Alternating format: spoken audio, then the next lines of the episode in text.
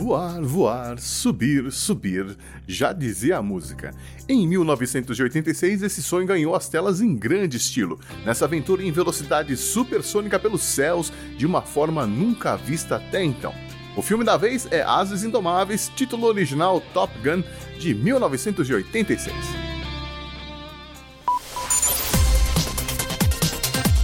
Cine Clube 80.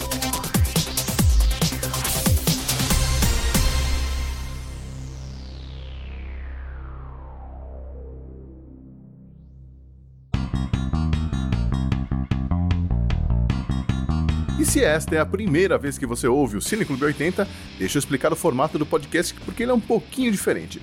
Cada edição é dividida em duas partes. Na primeira, nós vamos dar as nossas opiniões sobre o filme, dar a ficha técnica, falar de algumas curiosidades e comentar algumas cenas ou diálogos que talvez passem despercebidos se você não prestar atenção. Tudo isso evitando dar spoilers. Aí eu vou avisar que é hora de pausar o podcast e assistir o filme que está lá na Netflix. E assim que você terminar de assistir, retorna ao podcast e ouve a segunda parte, ainda com o filme fresco na cabeça, para ouvir os comentários extras e também acompanhar as discussões e viajadas na maionese que nós vamos dar nos segmentos específicos criados especialmente para este filme. Para esta edição, eu convidei dois caras que apreciam a velocidade, mas em quatro rodas, e que também são fãs do filme.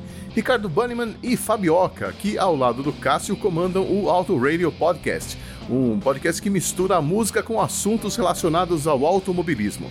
Ajustem as máscaras de oxigênio, abaixem as viseiras dos capacetes e se preparem para entrar em Mach 2, porque o tempo passou voando na gravação, que foi ótima. Simbora para a conversa.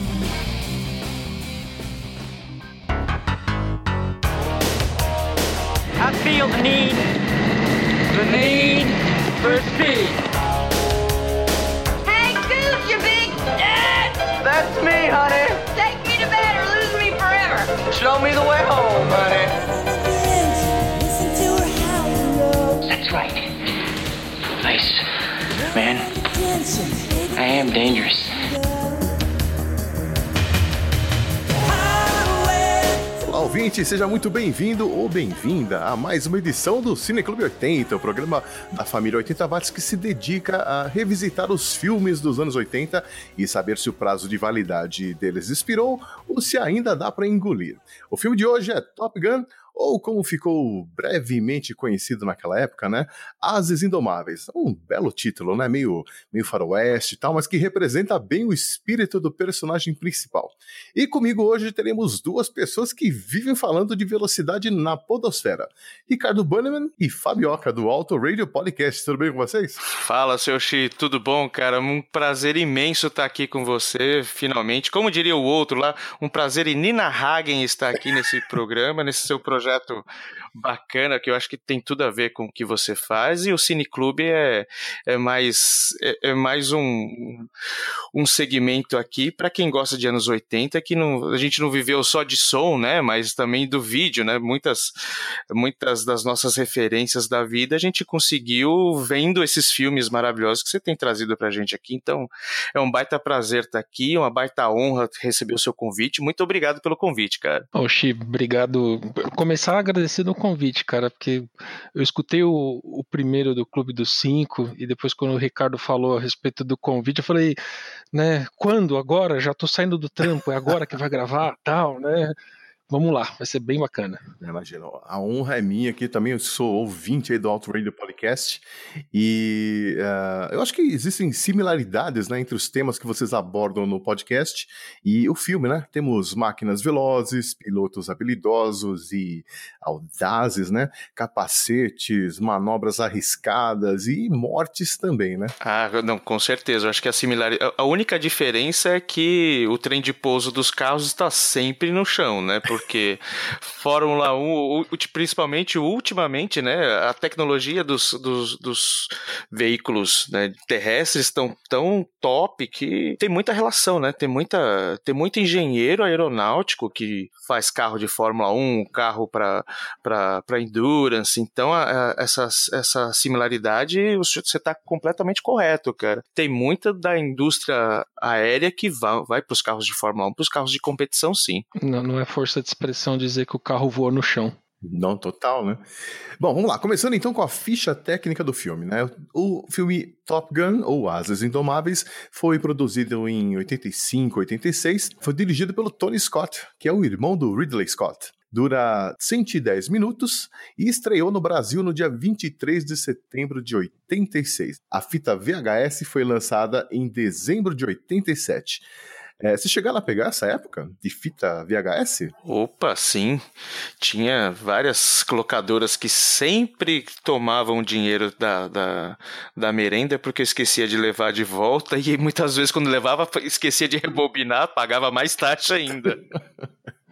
É, eu, eu acho que era mais disciplinado com relação a devolver e rebobinar, mas eu era exagerado na quantidade de filme para pegar.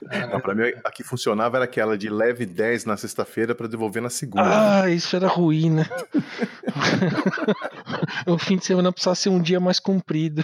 Cara, não tinha igreja, não tinha empinar pipa, não tinha futebol, não tinha nada. Era só. Não, não tinha vida. Não tinha vida. Era só baconzitos, Coca-Cola e. Né? Bom, voltando ao filme, no elenco temos o Tom Cruise, a Kelly McGillis, o Val Kilmer, o Anthony Edwards, a Meg Ryan. Aliás, esses dois que eram um casal lá no filme também acabaram namorando um tempo depois que o filme foi, foi lançado. Mas hoje em dia a Meg Ryan é casada com o John Mellencamp. Sabiam dessa? O John Mellencamp, que era John Cougar Mellencamp, aí vir, tirou o Cougar. Esse cara, o. Esse cara mesmo. Caramba! Eita. Nossa, não sabia. Bom, o filme custou 15 milhões, mais ou menos, para ser feito, mas arrecadou 300, quase 357 milhões de dólares no mundo. Nossa. Brincadeira, hein? Bom, o filme ganhou um Oscar de melhor música, que o, o Ricardo Bannerman adora, né? Take My Breath Away. Ah, meu Deus. Tá, eu tenho uma, vita, uma fita VAT com ela no repeat aqui Fita que eu guardo VAT, até hoje, cara. cara. Adoro. isso. É a rapa do tacho do meio magnético.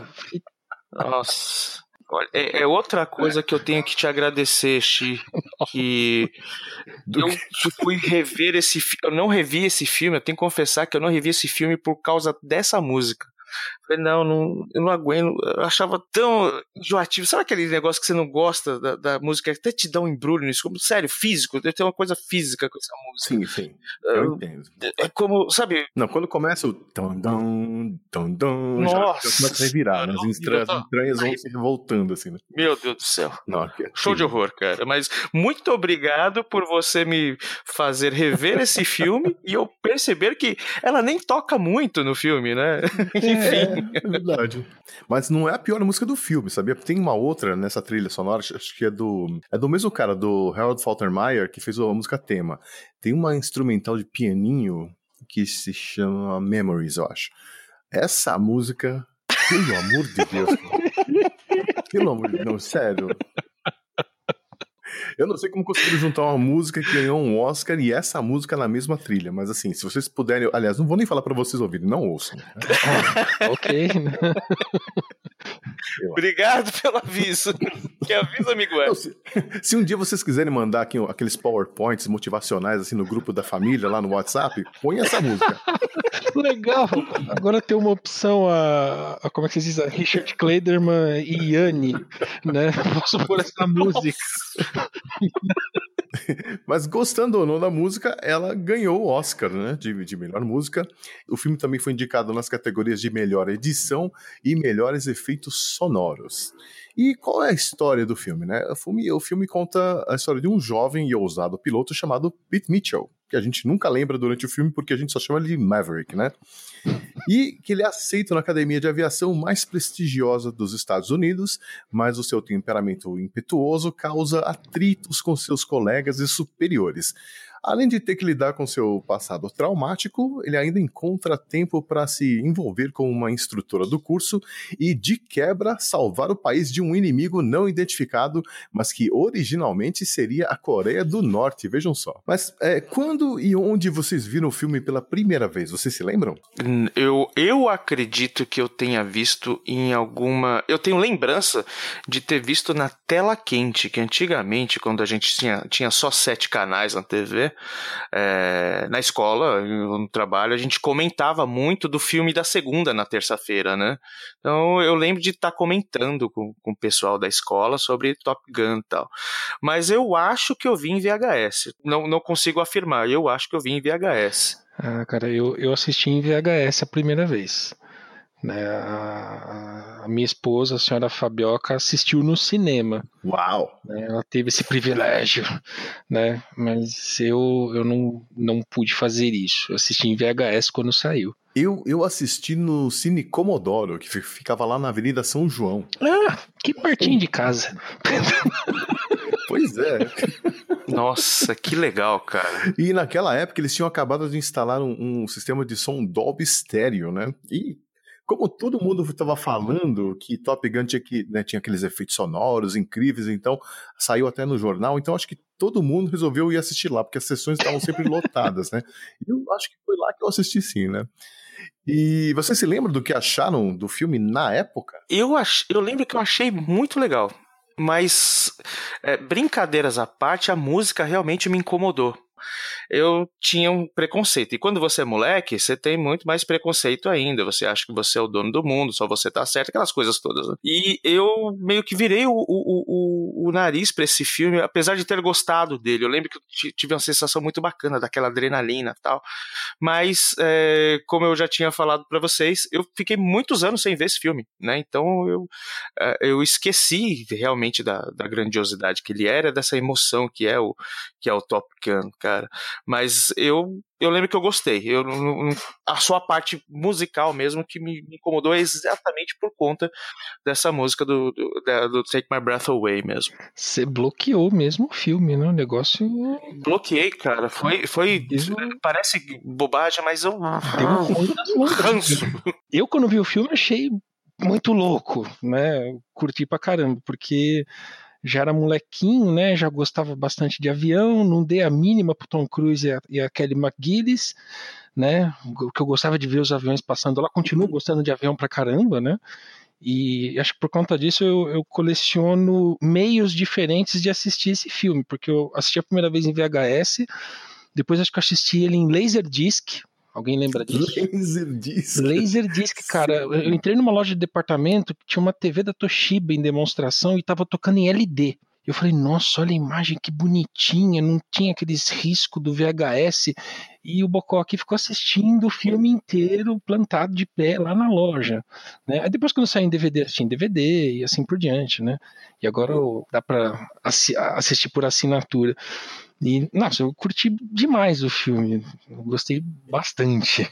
É, eu, eu, também lembro que eu saí de lá babando, assim, para mim, eu, eu, eu, meio que comparei com Guerra nas Estrelas, né? Só que ao invés de ser no espaço, era aqui na Terra mesmo. É, o, então, o filme era esse. Ali, né? Aquela poltrona olhando aquilo, falei, gente. É, não, agora vamos falar ah, da verdadeira estrela do filme, né? Que é o Caça F-14. Ah, uh! Aquela cena inicial lá com, com os F-14 com fogo na turbina decolando, você pode ter certeza, não teve um homem ali no cinema que não ficou arrepiado, né? Rolou um rio de testosterona ali no, entre as aquilo é maravilhoso, né? um rio de testosterona, eu gostei. Ah, cara, o F-14 é, o, é o avião de caça né, da, da minha molequescência, né?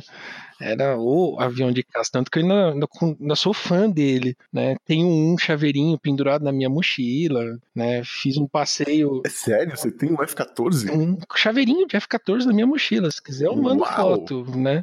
E eu tive visitando o meu irmão lá fora ano passado, e visitei um, um, museu de aviação, cara, eu quase capotei quando fiquei de frente para um, Nossa. de verdade, assim. Falei, nossa, olha, encontrei o, o objeto da minha infância aqui. Sabe, você assistiu coisa, você brincou com aquele F-14 do Comandos em Ação, lembra daquele de brinquedo gigante?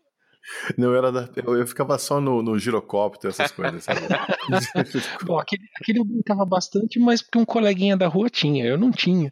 Mas, cara, era um avião de caça, enfim, da, da minha época de moleque, né? E aí, de repente, ele tava ali na minha frente para eu ver. Nossa, foi uma coisa muito louca. Meu irmão tava junto, ele viu que eu fiquei plantado na frente do avião lá uns 10 minutos olhando. Nossa, é. Ele falou, ele cutucou, falou, anda, tira foto, vê, faz outras coisas, né? O avião não vai sair daí, né? Pode andar mais, tal. Então, assim, foi muito legal. É, é bem o que você comentou. O F-14, cara, para mim podia ser um filme todinho só com com voos de F-14, mas obviamente ia ser um filme tremendamente chato comercialmente tal.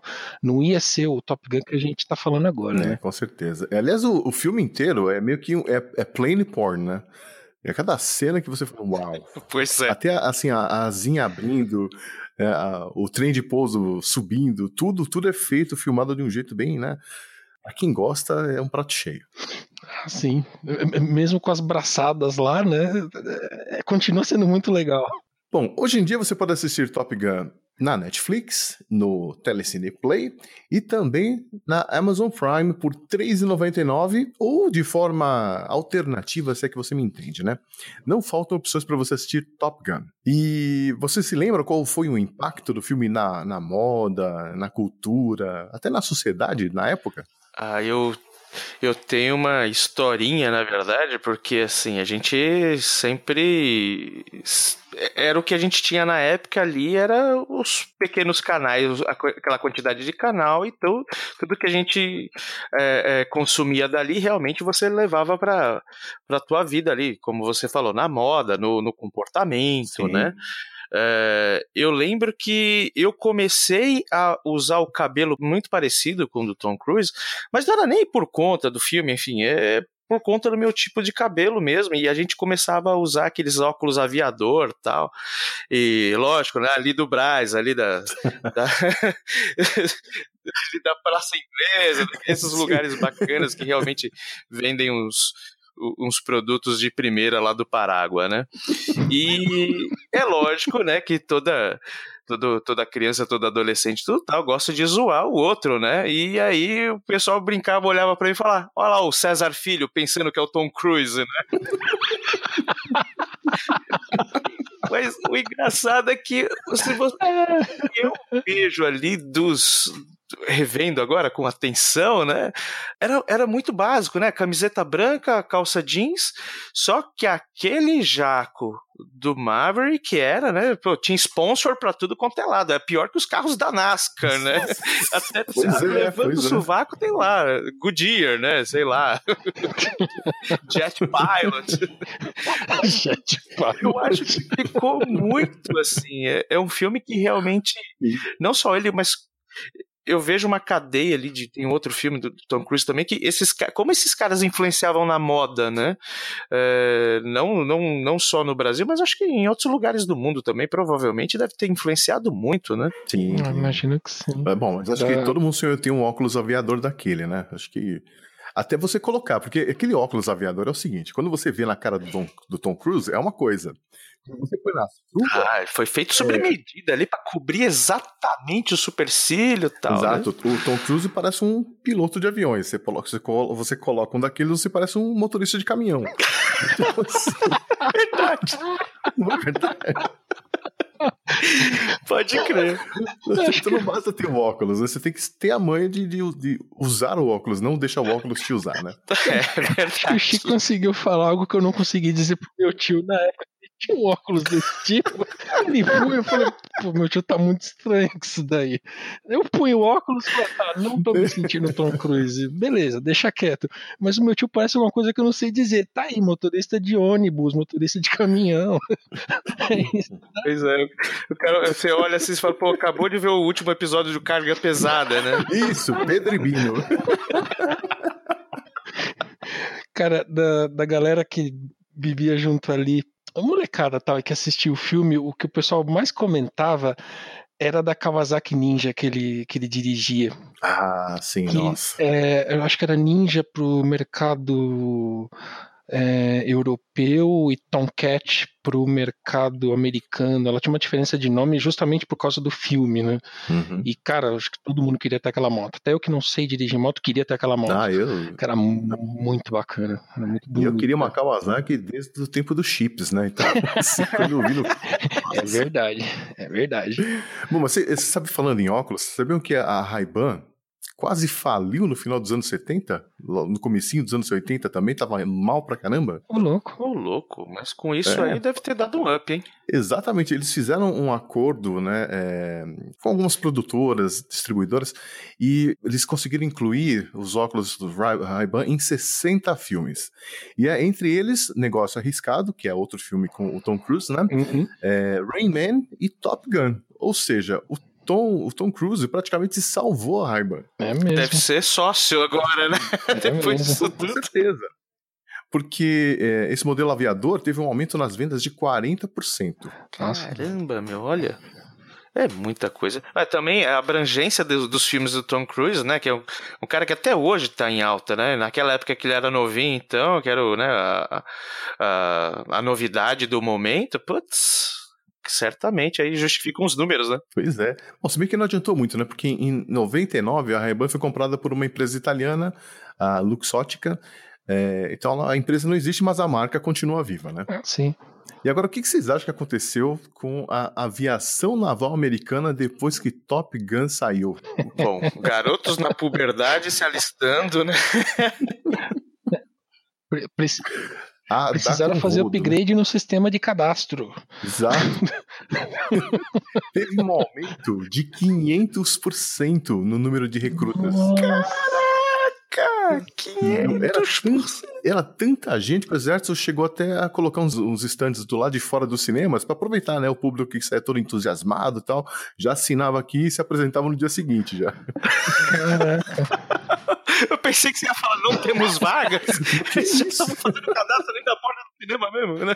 Não, até porque você sabe como funciona, né? Entram 10 recrutas e, sim, um presta, né? Ah, é. Então, para você entrar na Top Gun ainda, então você precisaria, sei lá, de 200 mil para você selecionar um. É, me- mega peneira. Vai a gente com essas barrigas avantajadas, É, Fábio. então. Eu quero entrar no negócio desse aí, ó. Calma aí, senhor. Calma aí, senhor.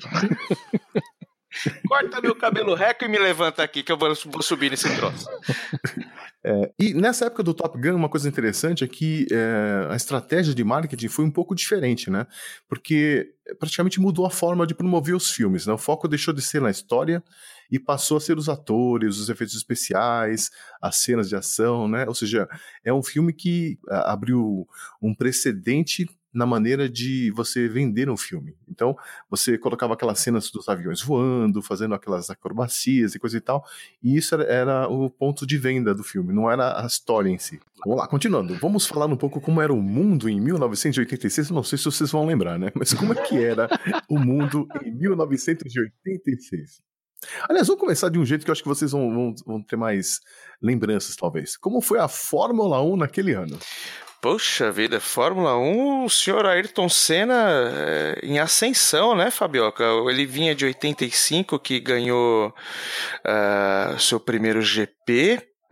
Em 86 ele estava na Lotus, Lotus Preta. Lotus Preta que já não era mais aquela que você comentou nos bastidores, Ti, que era né, dos anos 70. Ah, sim, é do John Player Special, né? É. É, ela já era, os carros já eram ah, mais bojudos, né? 86 foi uma boa, uma boa temporada. Acho que foi uma temporada muito interessante, como quase toda, todas as corridas dos anos 80. Hum, Foi em 85 ou 86 que o Senna ganhou a primeira corrida dele? Eu lembro que foi pela Lotus e lembro que foi em Portugal, no circuito do Estoril. Isso foi, foi embaixo de um pé d'água, né? Em 85. Em Foi 85. 85, eu achava que tinha sido em 86. 86 ele chegou a disputar título. Atualizando vossas senhorias, Le Professeur Alan Prost ganhou pela McLaren, já estava na McLaren já há algum tempo, né? É, ganhou é, em cima do Mansell da Williams, que tinha um carro muito bom também, né? E o terceiro lugar foi com o Nelson Piquet também da Williams, né? Ele era companheiro aí, arqui-rival inimigo do Mansell, né? Para quem lembra aí, o Piquet sempre sacaneava o coitado do bigode. Mas foi uma, foi uma, foi uma temporada interessante de até, até o final. Os três estavam. Eu lembro que ali do, do meio para frente o, o, Senna começou a perder um pouco de força, porque teve alguns problemas, mas esses três foram quase até o fim ali, o, só que o, o mago Alan Prost mandou ver e acabou vencendo a temporada de 86. Brasil no topo, né? É, anos 80 inteiro, né? A Fórmula 1 era o futebol, né? Não, não deixava nada a perder na, na, no domingo pelo futebol. É, a gente já tinha dois bicampeões mundiais, né? Nessa época. Já, já, já. O próprio Piquet, né? E o, e o, o, o, querido Fittipaldi, né? Pois é. E, bom, nesse ano de, de 86, bom, o ano já começou meio, assim, depressivo, né? Em janeiro teve aquele acidente com o ônibus espacial, a Challenger, né? Que explodiu no, no céu. Foi. Naquele ano de 86, em fevereiro, foi quando apareceu por aqui o cometa Halley. Lembra disso? Nossa, eu tinha uma mochila do cometa Halley, cara com Halleyzinho, a família dos Halleys. A família Halley. A família Halley. Eu, eu não conseguia aceitar o Halleyfante da família Halley. Horrível, né? era muito feio. Que precisava daquilo. Foi em fevereiro também que o, o presidente José, José Sarney instituiu o plano cruzado. Nossa Senhora. Foi naquela época que tinha os, tinha os fiscais do Sarney? Foi em Sim. 86? Foi. Sim, aquela coisa, né, de você falar, aumentou 5 centavos e toma ele pau. É, foi em abril de 86 que Chernobyl, lá na Ucrânia, né, que naquela época fazia parte da União Soviética, explodiu lá os reatores. Ele meio que implodiu e fez a lambança. Pois é, então 86 foi um, foi um ano meio pesado, né? Também, mas não vamos esquecer que 86 foi o ano da Copa do Mundo da FIFA lá no México, né? Para nós os acidentes continuavam, né? Porque aí teve um Maradona no caminho. Sim. Sim, né? não, foi, não foi fácil não 86. Né? Ah, pois é, mais, mais, mais quatro anos. É. E tinha até a musiquinha da Globo, 70 neles, outra vez Brasil, né? Parece que não deu muito certo. Meu Deus, as lembranças que você tá trazendo. Essa música estava enterrada lá no. Mas não era aí, né? Era Gal Costa que cantava 70 neles, se não me engano. Agora, sabe qual a informação mais impressionante que eu resgatei aí nessa pesquisa? Sabe quanto custava um ingresso de cinema em 86? Uh. Hum, é difícil, hein? Vaga ideia. o trabalho arqueológico Ora, de Xi fazendo resultados. É, ficava entre 15 e 25 cruzados. Em valores atualizados, isso seria o equivalente a 2 centavos. Nossa senhora, que diferença, cara. Sério? Dois centavos. Eu tô sendo roubado. E assim, eu. eu... Puta, eu não acho assim tão. Eu tô sendo assaltado. Não é possível. Ainda mais com o, o som Dolby Surround. Dois centavos, você não paga nem um saquinho na pipoca. Pois é. É um absurdo, né? Você vai no cinema lá, vê, poxa vida, eu vou ver agora aí o Guerra Infinita tal. Cara, você deixa ali o carnê, você pega o carnê e vai ver o filme, né? Hoje isso é um absurdo. Tem que fazer prestação. Fazer né? prestação, a pipoca, pô. Então, mas você sabe que naquela época eu sentia essa diferença mesmo, porque eu, eu, trabalhava já como office boy, né? E eu ficava pensando, mas como é que eu conseguia trabalhar como office boy ganhando uma miséria, mas todo final de semana eu conseguia ir no cinema e ainda passar no McDonald's Sim, na volta. Era incrível, hum. cara. É... Exato. Tá explicado porque custavam dois centavos em valores atualizados. Uhum. Nossa senhora. É muita diferença, né? Muita coisa, cara. Bom, o Tom Cruise ainda não era uma estrela nessa época, né? Ele já tinha feito alguns filmes de sucesso, como Vida Sem Rumo, Negócio Arriscado, A Lenda, mas foi depois de Top Gun que ele entrou pro time dos astros de Hollywood, né? Bom, vamos lá então. Vamos falar de alguns detalhes que para prestar atenção durante o filme, né? O, esses aviões que a gente mencionou antes, os maravilhosos F-14 Tomcats, eles foram aposentados em 2006, ou seja, aproveitem as cenas lá porque você não vai ver em outros filmes não. É, esse detalhe é interessante, ó, só um ator não quis voar em um jato de verdade. Vocês sabem qual foi? Eu sei porque você falou, mas eu não sei. Val Kilmer. Val Kilmer não quis nem entrar no cockpit. Nossa, mas, mas por quê? Ah, medo de altura, não sei. Ele não quis entrar, só ele não quis entrar. Ó, só um ator não vomitou durante os voos dentro dos aviões. Qual, qual deles foi? o Val Kilmer, porque ele não é nem foi. Não, assim, é verdade. Ele não, ele não... Então foram dois, né? É, foram dois. Um Não, mas, é o Val Kilmer e o outro é o Anthony Ricardo, Edwards. você não leu o enunciado, Ricardo. Só um ator não, você não ouviu o enunciado. Só um ator não vomitou durante os voos dentro dos aviões. Exatamente. Ricardo, Ah, desculpa, é falha de interpretação de texto aqui da minha parte. Foi o Goose, né? Que é o Anthony Edwards. Ele voou de boa sem vomitar. E só um ator foi filmado mesmo durante o voo. O intrépido, né? Claro. Lógico, né? Ele, O, o Cruz Credo. é, ele voou três vezes dentro do F-14. Já pensou que barato, cara? Ele tem esses hábitos de querer fazer o faça você mesmo, né? Sim, né? sim. Pilotar carro, pular de, de, de- de prédio. Inclusive, acho que recentemente ele quebrou a perna, né? Não teve um negócio desse no, no, Sim, no último Missão Impossível, né? Tá, tá em qual Missão Impossível agora? 15? É, deve ser o 15. Espera aí. Ele- Eles pararam, eles pararam de numerar, agora eles colocam um nome, né? Então ele, Ah. ele se machucou no, na produção do efeito Fallout, Ah, que deve sair esse ano. eu acho. falhou mesmo. Uma coisa meio Jackie Chan, né? Que é outro também, né? Bom, ah, um esse, esse detalhe é interessante. A Kelly McGillis tinha 1,80m, enquanto o Tom Cruise tinha 1,70m. Então, o que aconteceu? Em algumas cenas, você vai notar que o diretor teve que colocar, dar um jeitinho, né, para que essa diferença não ficasse muito gritante. Né? Afinal de contas, nos anos 80, a mulher não podia ser mais alta que um homem, né? Onde já se viu. Absurdo. Então você vai ver que às vezes ele anda na frente dela, ele tá mais próximo da câmera, às vezes você não vê a parte de baixo e ele tá em cima de uma caixa, alguma coisa assim, sabe? Imagina as cenas de bastidores, né? O cara com aquele salto Luiz XV, né? Não, então, tem cenas em que ele tá com bota de cowboy pra ficar mais alto e ela tá praticamente descalça, assim, de havaianas, né? Porque. Acho que eu, eu vi uma foto dessas promocionais que ela, ela tá meio que debruçada Isso, sobre os isso. ombros dele e dá pra ver nitidamente que ela tá arqueada sobre ele. né? Imagina o fotógrafo falando, dobra o joelho, baixa ele. Não, não, não, não, arque- arqueou muito, arqueou muito. Põe a mão no joelho e dá uma baixadinha, minha filha, porque senão não vai. É. E o que mais? Bom, o Val Kilmer e o Tom Cruise, eles fingiram uma inimizade lá no set que era pra ajudar a criar uma tensão nas gravações. Olha só. Olha que nível que chega, né? Pois Isso é. acho que mostra um pouco do, do profissionalismo mesmo dos caras, né? Eles levam realmente a sério, né? Eles, é, às vezes a gente pensa que ho- hoje em dia as informações estão vêm melhor pra gente, né? Mas pensa que o cara foi lá, começou a gravar, acabou, o cara fez lá cinco anos de teatro lá e acabou, né? Mas tem esses caras que mergulham mesmo no personagem e vivem aquilo, né?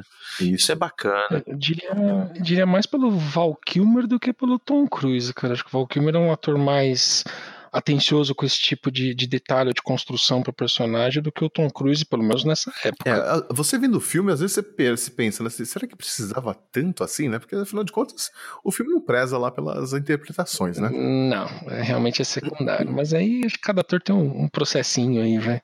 É, é verdade. Bom, e vamos falar da trilha sonora do filme que vendeu mais que pipoca de cinema, né? Ganhou nove discos de platina. Incrível, né? Ricardo, Ricardo, respira, Ricardo. Eu vou ali fazer uma pipoca e vocês. Não, não, não, não, não, respira, respira, continua com a gente. Então, Respira. Então, eu vou falar de uma música que você gosta, né? Essa música Danger Zone, ela foi rejeitada pelo Toto e pelo REO Speedwagon antes do Kenny Loggins aceitar gravá-la. Poxa vida, perderam a, a melhor música do filme, os caras perderam, né? Você, você vai falar, você já falou de Don't You Forget About Me, né?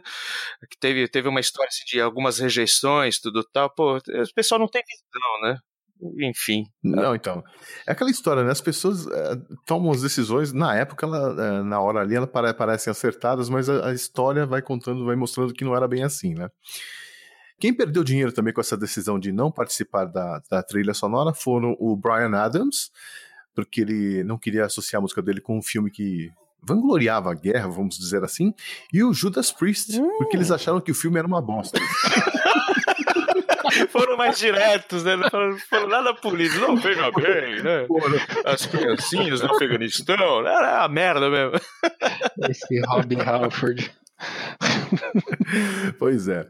E outro que rejeitou também, recusou, foi o Bruce Springsteen, que ele não autorizou o uso da música Born in the USA. Mas aí é porque ele tem um lado político dele que ele realmente ele tá do lado né, do, dos operários, dos trabalhadores e não quer saber de político, não. É engraçado. O, o, o, Ronald Reagan acharia que cairia como uma luva, né? Que tem aquele, aquela história lá que o Reagan falou que acha que o Bruce Springsteen fez essa música que tinha tudo a ver com o país, né? Só que ele, eu acho que ele não, ele não, não leu a letra, né? Que tava metendo pau Sim. no governo. Ele não fala inglês, né? Não, é... é não fala inglês. Enfim, né?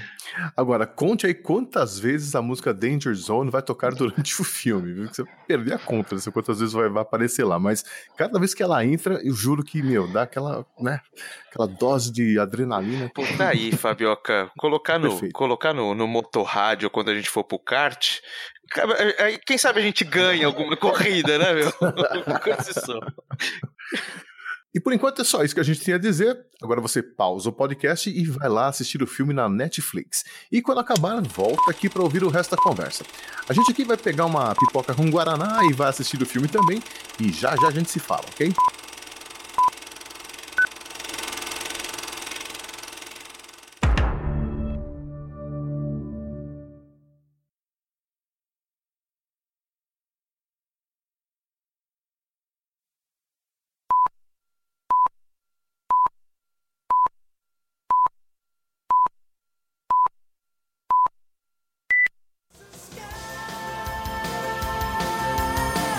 Sobem os créditos e a gente está de volta para continuar a conversa sobre o filme Ases Indomáveis, Top Gun. E se você está aí assistindo os créditos, deve ter visto que o filme foi dedicado ao Art Show que foi um piloto que prestava consultoria para o filme e que morreu durante as filmagens. O avião caiu, o corpo dele nunca foi encontrado. Até hoje não se sabe a causa do acidente. Bom, e aí, senhores? Qual foi a impressão de vocês revendo o filme depois de tanto tempo? Ele envelheceu bem? Olha, para mim, como eu falei na primeira parte, foi uma grande redescoberta, cara, que há muito tempo eu não via e eu senti uma, uma adrenalina enorme vendo e prestando prestando atenção mesmo, né, focado para ver o filme, eu acho que ele envelheceu muito bem. É, eu diria até assim, lógico, você tem as excentricidades dos anos 80, né? Então tem coisas ali que realmente não cabem, né? Uh, mas eu achei fantástico. Ele envelheceu bem, você sabe que ele é de, uma, de um período específico do, do, do, né, do tempo, do cinema tal, mas ele não deixa nada a desejar para filmes novos, não. Eu acho que ele tá, ele está na medida ainda, né? Com todos esses dedos, com todos esses cuidados de quem assiste estar remetido naquela época, né, no meio dos anos 80, né, com essa visão, eu acho que ele está perfeito, eu acho que envelheceu muito bem. Agora, Quanto ao comportamento dos personagens, muita coisa hoje em dia não seria aceita, né? Ah, certamente. certamente. a gente comentou do, do, do, do, Maverick entrando no banheiro da, das mulheres e toda aquele, aquela encenação que ele fez ali para pegar a menina, tudo, tá, meu, na boa. Nada a ver, cara. É, é, é parte da, da construção do personagem ali, da, daquela coisa arrogante dele, mas que é um comportamento que realmente não, não pode. Tanto, uma das assistidas que eu dei no filme, eu tava com os meus dois meninos na sala no começo e entrou essa cena, né? E aí os dois olharam para mim, mas papai, ele tá entrando no banheiro das meninas. Olha só que legal. Ele já percebeu que tá errado. Tá ótimo isso. Falei, é, você vê que abusado que ele tá, mas ele acha que ele só vai conversar com ela e ela vai pôr ele pra andar aí logo logo. E aí a coisa andou como a gente viu e foi tudo bem, mas foi engraçado o espanto deles, né? Pois é, aquela cena, é assim, é, esse filme, ele, ele claramente foi escrito, né, pensado, produzido, dirigido é, com, por, uma, por, um homem, né? Ele mostra o ponto de vista da mulher de acordo com o que o homem acha que é legal, que é sexy, que é aceitável, né? uhum. né? Então, naquela cena do bar, a menina, a Kelly McGillis, na Charlie, não deu bola nenhuma pro Maverick. Ele que resolveu ir uhum. lá, né? Uhum. Então, já vai esse assédio depois ele chama os comparsas, lá ficam 20 caras cantando pra ela. Aí ela sai, dá um pé na bunda dele, vai pro banheiro, ele vai lá, invade o banheiro, forçando a barra pra cima dela. E ela tá, ela tá acompanhada, né? Aliás, aquele cara que tá acompanhando a Charlie lá na mesa é o verdadeiro Viper. Ah. Da vida real. É, ele, ele fez uma ponta lá no filme. Então aquela cena tem tudo, tudo que tem errado hoje em dia que a gente condena, né? Nos anos 80 isso era normal e era até chamado de cool, né? Era bem legal fazer isso. Não, se fosse hoje em dia, a menina ela já tinha apertado o, o, o botão de pânico do celular, né? Já, já havia um monte de gente. Tinha gritado né? tarado, coisa do tipo. Spray de pimenta, qualquer coisa assim, cara. Os caras estão aqui, eles vão fazer alguma coisa comigo. É. Não, mas totalmente fora, fora dos padrões hoje em dia, né? Não, e é tudo errado, né, meu? O cara, o primeiro encontro dele, ela convidou, né, o cara pra ir até a casa dela, pediu pra não chegar atrasado. O que que ele faz? Não, tá lá. Chega atrasado e fedido. Isso foi uma coisa que eu falei, meu, o cara chegou lá, pô, perdeu o horário. Ele bate areia, né? Pô, brother, não, vai aí, joga aí, tudo tal, vou com... Ele coloca aquela camiseta suado, cheia de areia, coloca aquele jaco cheio de areia, Sim. fala, aí, mina, vou tomar um banho ali, beleza? Pô, não, não, pelo amor de Deus, né, cara? Não, é- e- Você pode ser o Tom Cruise, pode ser qualquer um, não, não faça isso. exatamente. Nem, nem o vinho ele colocou no copo. Você notar nessa cena? Ele reclama, tipo, não tem vinho. Aí ela vai lá e pega a garrafa de vinho pra servir ele. Putz, é mesmo. Olha só. Se fosse uma esposa, ela quebrava aquela garrafa na cabeça dele logo na entrada, assim. no- O cara chega lá, quer usar o chuveiro, energia elétrica, toma o vinho da mina, chega fedido, né? Ainda quer. Né, enfim. Não, é brincadeira. Esse filme realmente. É, se vo- você ouvinte, né, é, mulheres que, que viram o filme, lembre-se que isso é anos 80, é, era uma outra época. Hoje a gente tem, pelo menos assim, nós que eu acredito né, que amadurecemos e, e melhoramos como pessoas, acho que a gente percebe que aquilo tudo é muito condenável, né? Ah, Nós melhoramos, nós melhoramos, nós melhoramos. Pero não muito.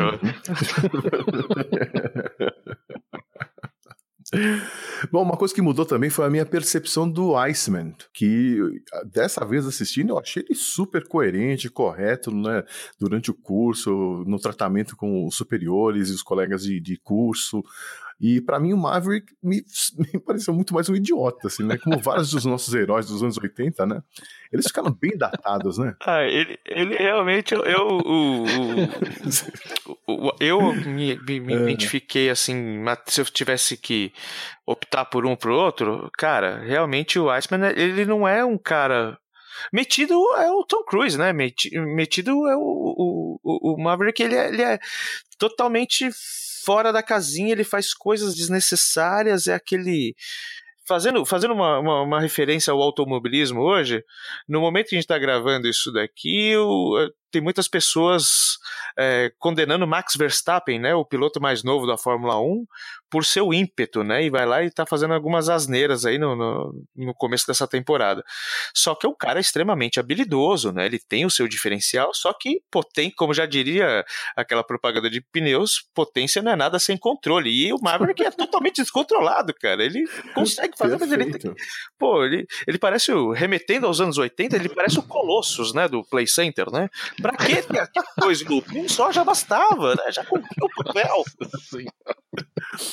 É, não, e pior, né? O, o Goose, né, chega uma hora no, no filme que ele, ele procura o Maverick e fala: Olha, eu tô preocupado, com, né, vamos, acho melhor a gente pegar leve, porque eu tenho família, sabe como é que é, né? Aí ele vai lá e me dá uma daquela e mata o, o colega do trabalho, meu. É, Pô, não. é, é inacreditável. Pois né? é, né, cara? Perdeu o controle do negócio, o cara meteu a cabeça. no- Quem, quem não deveria morrer, morreu, né, cara? Pô, família bacana, né? é. Outra coisa legal é aquela, trata, aquela tratativa dele com a esposa e o filho. é muito descolada, né? Eu achei muito legal ali. E aí, dá, quando ele se vai, você fala, putz, não deveria ir, né, cara? Não, não deveria ter Pois morrido. é.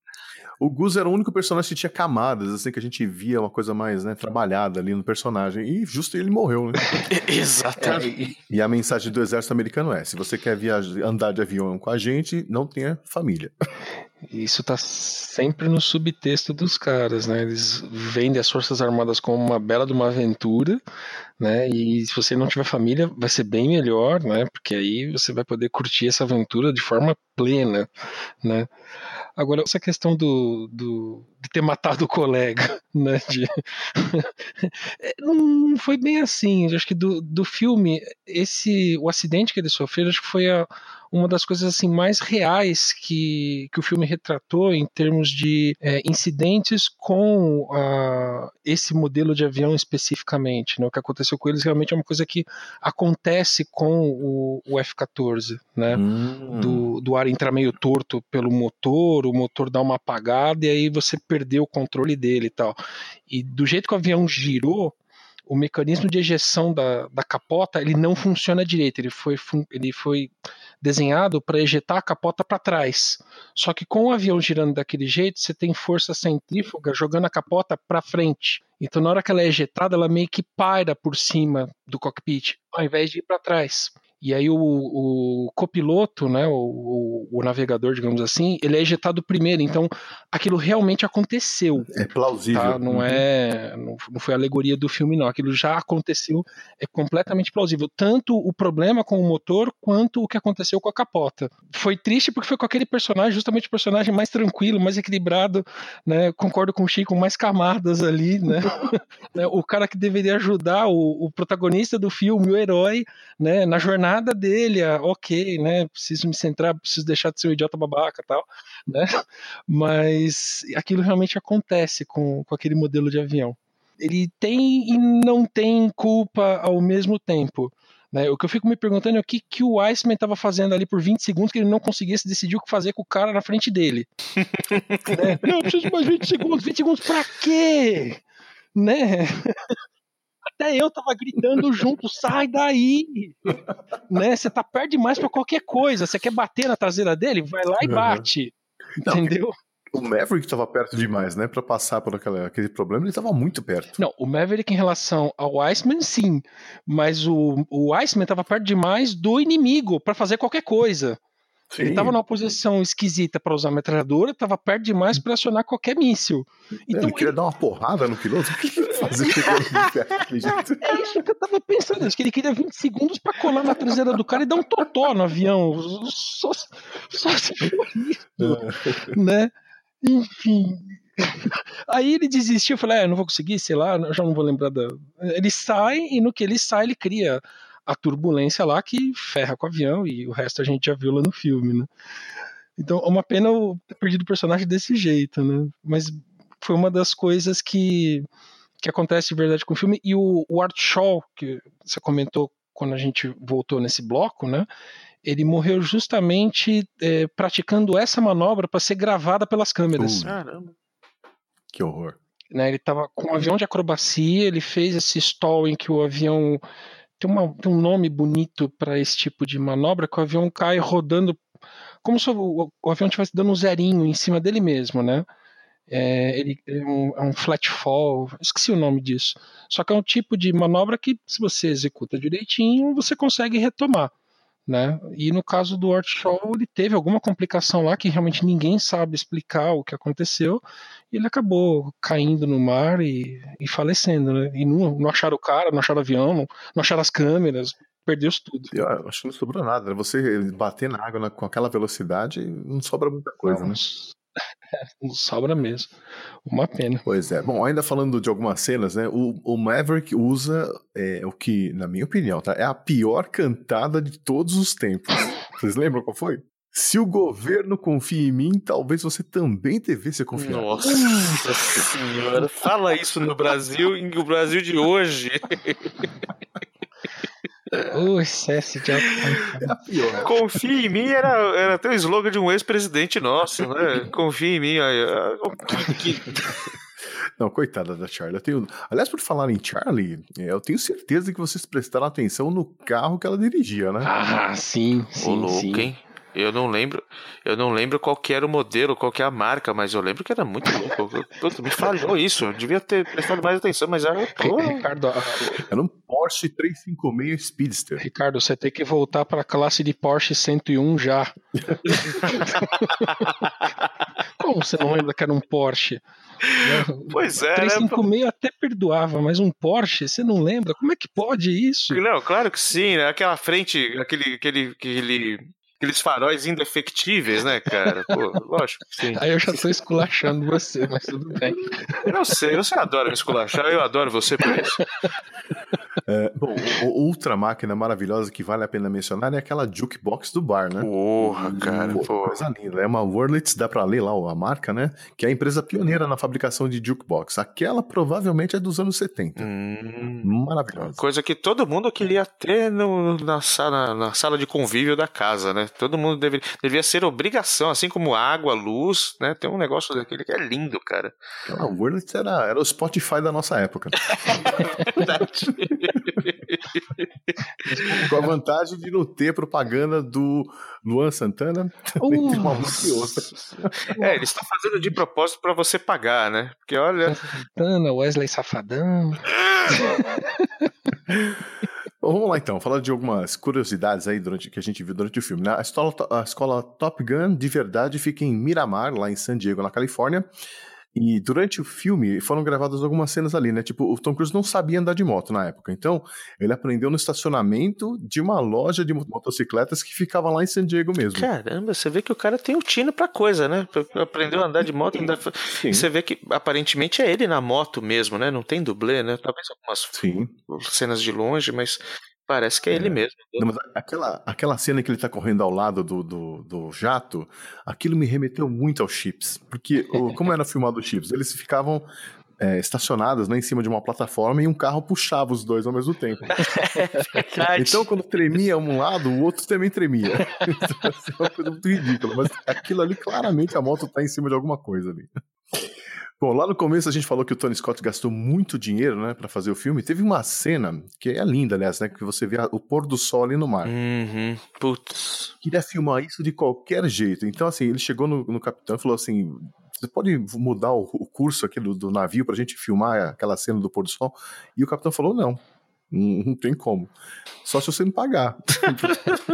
Você quer rir, me faz rir. É, exatamente. E sabe quanto ele pagou? Ele fez um cheque de 25 mil dólares ali no ato e pôs na mão do capitão. O capitão foi lá e virou Putz. o navio, ele foi, filmou, e aí ele cancelou o cheque. Caramba, que picareta! É, não, e ele dava jeitinho pra tudo, né? Por exemplo, é, só foram filmados dois disparos de mísseis. Porque foi o que o exército permitiu, né? Então imagina ele. Quantos disparos de mísseis vocês viram no filme, né? É, é o mesmo disparo filmado de vários ângulos. Nossa senhora, Inclusive- tinha 15 É. câmeras em cada míssil. É, ele flipou a, a- a imagem pra parecer que estava sendo lançado o míssil do- da asa direita, da asa esquerda, mas era mesmo, era o mesmo míssil. Caramba, é isso que é render a coisa, hein? Tem que usar é. a criatividade, né? Os homens deixaram fazer dois disparos, vamos fazer render, né? Põe mais água no feijão. Mas foi exatamente isso que eles fizeram. Tanto é que é, foi planejada uma sequência, uma continuação do filme Top Gun 2, e os produtores falaram: olha. A gente não tem muita grana, então vamos aproveitar as sobras das filmagens do primeiro filme. E os caras riram, né? Falaram assim: imagina, não sobrou nada. A gente usou absolutamente tudo que a gente filmou aparece no filme. né? Tudo, não sobrou nada. E aí os caras não acreditaram, foram lá, né, ver a- os originais e realmente não tinha um pedaço de filme que não tenha sido usado. Porque como era difícil fazer aquelas imagens, eles aproveitaram tudo, né? Inclusive dando, tirando leite de pedra. né? Nossa, aí chega aquele tiozão da antiga e fala: É, no meu tempo era assim, olha só, a gente aproveitava tudo. Vocês fazem filme de 5 horas aí, coloca duas horas e meia só no- no- na tela, né? Eu, eu tinha lido alguma coisa que as, as cenas gravadas nos porta-aviões não, não, não tinham muita colaboração. Os caras meio que aproveitavam a rotina lá do porta-aviões e gravavam o que dava. Uhum. Né? Não, eles, eles não puderam preparar muito cena ou coisa do tipo. Então, muita coisa ficou como deu. Né? E aí, isso acho que só reforça o que ó, vamos usar o que tem aqui, né? Não dá para fazer 200 tomadas ou gerar é, material Não. 10 para 1, sabe? Era para cada um minuto de filme a gente tem 10 gravado, né? Não. É, esse jeitinho dos anos 80 era sensacional, sabe? Falando um pouquinho daquela cena do vôlei, a famigerada cena do vôlei, né? E também as cenas dentro dos vestiários. O que, que vocês acharam daquelas cenas? Ah, eu acho que aquilo ali foi feito para exclusivamente pro sexo oposto, cara. Enfim, é, é, muito exagerado, né? Não precisa aquilo tudo, né? Aqueles caras bonitões, marombados, né? Aparecendo excessivamente na tela, né? Você não curtiu ver o Tom Cruise com a cueca do vovô? Não, cara, é totalmente desnecessário. Isso é um absurdo, né? Você vê como os anos 80 era uma baita baixaria. O bom é agora. Né? Agora não tem baixaria nenhuma. Naquela época era muita baixaria. Eu, eu sou meio desconectado dessas coisas. A cena não me incomodou, mas ela também não tem função dramática nenhuma na história. Ela não serve para nada na história. Do, as do vestiário até que servem para alguma coisa. Tem algumas coisas que acontecem ali, algumas situações que são conversadas ou, ou pontuadas ali que tem uma função para trama. O que eu me per... É, serve pra gente ficar com raiva. Isso. Eu não sei se de repente aquelas cenas já existiam na trama, né? Não no vestiário, mas as, as colocações que foram colocadas. As colocações foram colocadas é ótimo, né?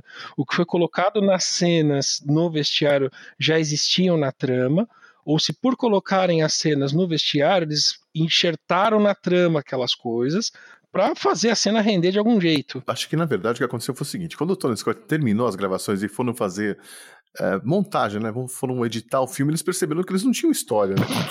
Eles filmaram aviões, filmaram umas discussões, mas não tinha uma história, né? E assim, aí eles perceberam que estavam faltando alguns, tinham alguns buracos. Uhum. E eles perceberam também que as primeiras exibições na, naquelas sessões Sim, de, screening tests. teste, o público feminino achou que faltou, faltavam coisas, porque não, não tinha um clima romântico entre o, o Maverick e a Charlie. E aí eles resolveram fazer isso. Então colocaram as cenas no vestiário e também aquela cena famigerada do vôlei que vamos, vamos falar tudo que tem de errado com aquela cena. Quem é que joga vôlei com aquelas ataduras de boxe? Meu, nada a ver, cara. Okay. Quem é que joga vôlei de jeans? Isso que eu ia falar.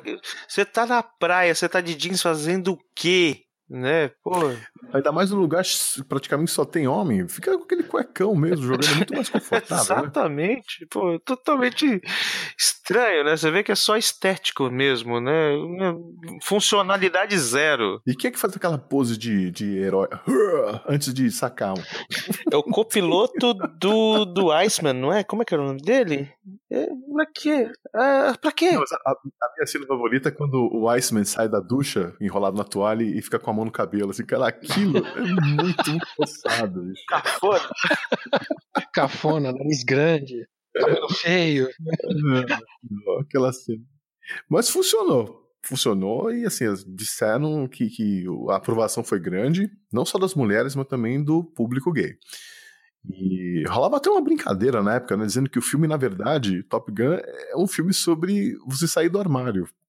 É, inclusive tem um filme do Quentin Tarantino, o diretor, ele faz uma ponta e ele, ele explica o Top Gun dessa, desse ponto de vista, né? Como alguém saindo do armário. Ah, eu lembro dessa cena. Acho que chama bem do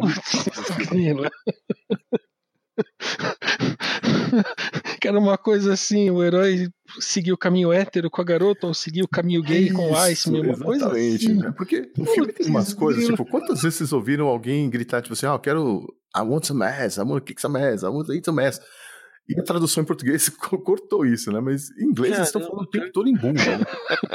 e aí tem uma cena ali que até hoje eu não entendo. Tá rolando uma, tá rolando uma preleção ali. E aí uh, o cara tá dando uma bronca, né? Falando sério lá com os, os cadetes lá. E um deles vira para ele e fala assim: Eu tô ficando excitado. Putz, grilo.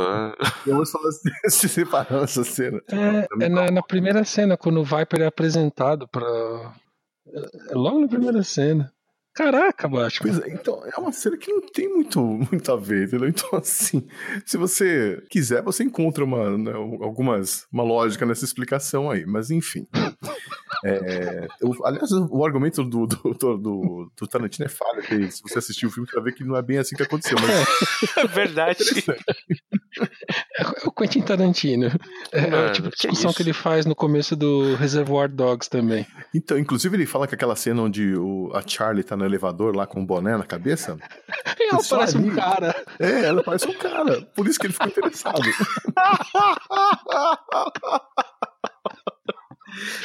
Ai, E aí, brother, tem fogo, né? Pô, É uma grande bobagem, né? O que aconteceu ali foi que a- aquela cena foi filmada, acho que seis meses depois de encerradas as gravações. Porque estavam faltando algumas, algumas coisas ali na história. E aí, quando chamaram os dois pra gravar a cena de novo, o Tom Cruise tá com o cabelo é, mais comprido, né?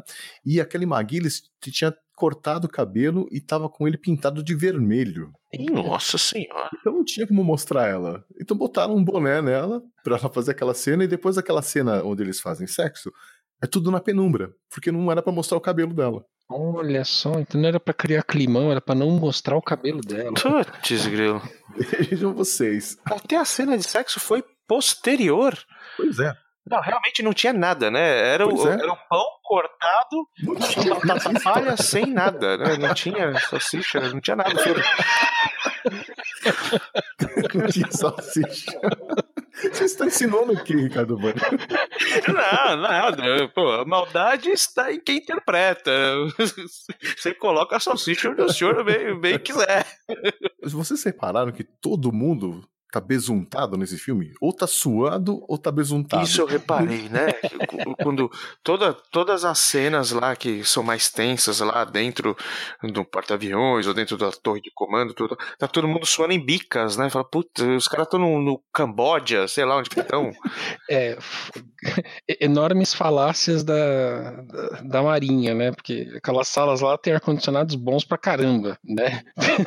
Aquele monte de equipamento quente lá, você acha que os caras vão deixar a sala quente? Não, é pior, pior é dentro do cockpit, né? O pessoal, o cara arrancando a máscara pra respirar melhor, mas aquilo é oxigênio que tem aquele negócio. né?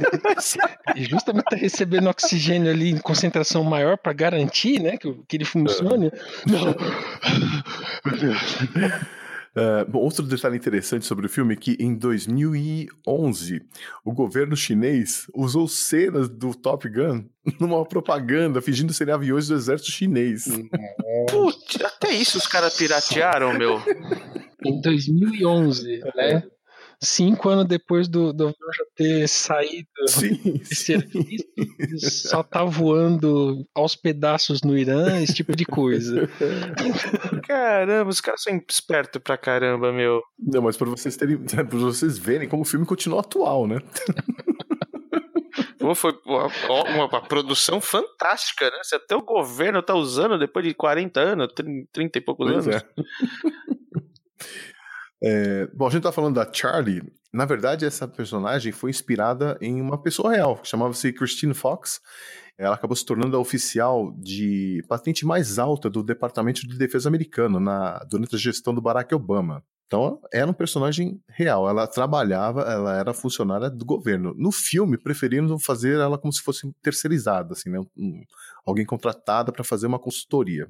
Mas a personagem de verdade era realmente uma funcionária do governo. É, eu, eu dei até uma olhada nisso. Ela ficou de dezembro de 2013 a novembro de 2014 como, com esse cargo. É, realmente a mulher tinha moral e acho que escolheram um bom modelo, né?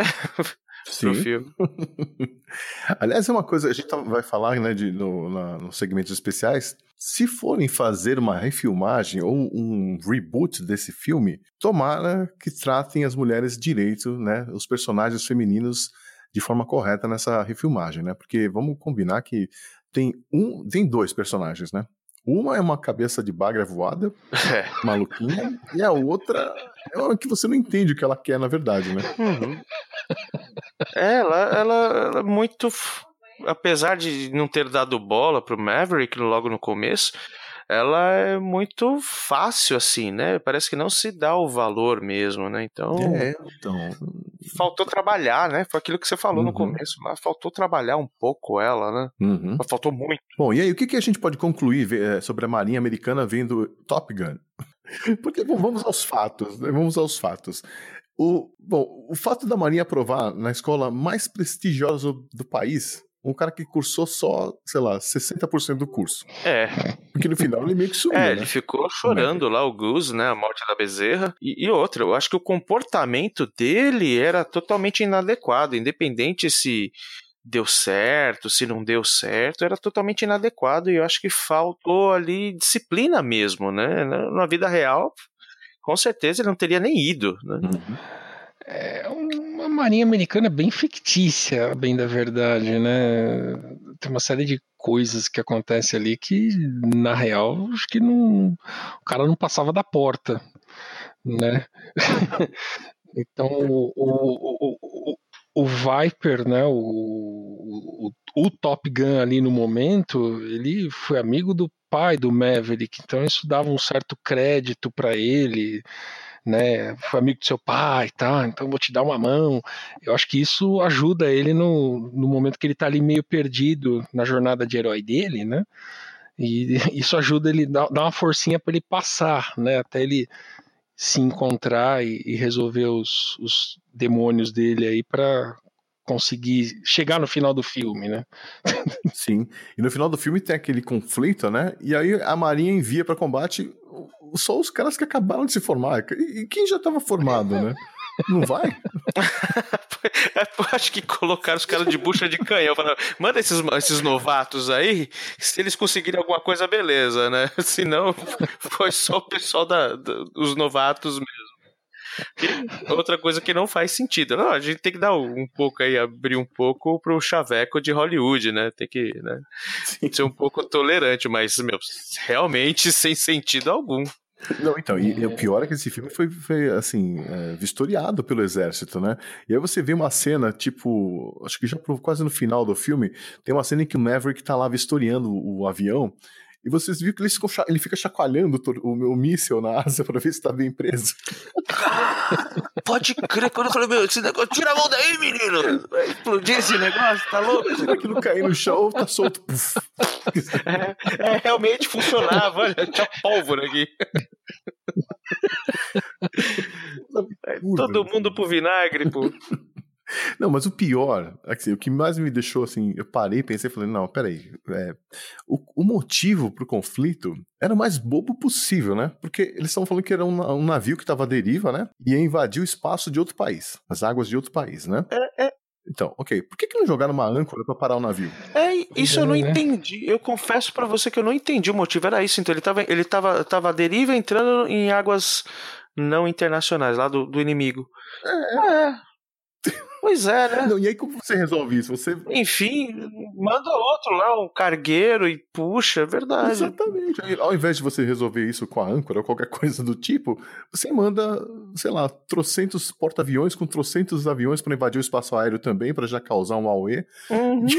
E, rola aquela briga toda. Quer dizer, tem lógica, né? É, a gente vai entrar no seu quintal, vai bagunçar a sua grama, vai pegar a bola que caiu aí e você vai ficar quieto, o inimigo, né? É mais ou menos assim, pô.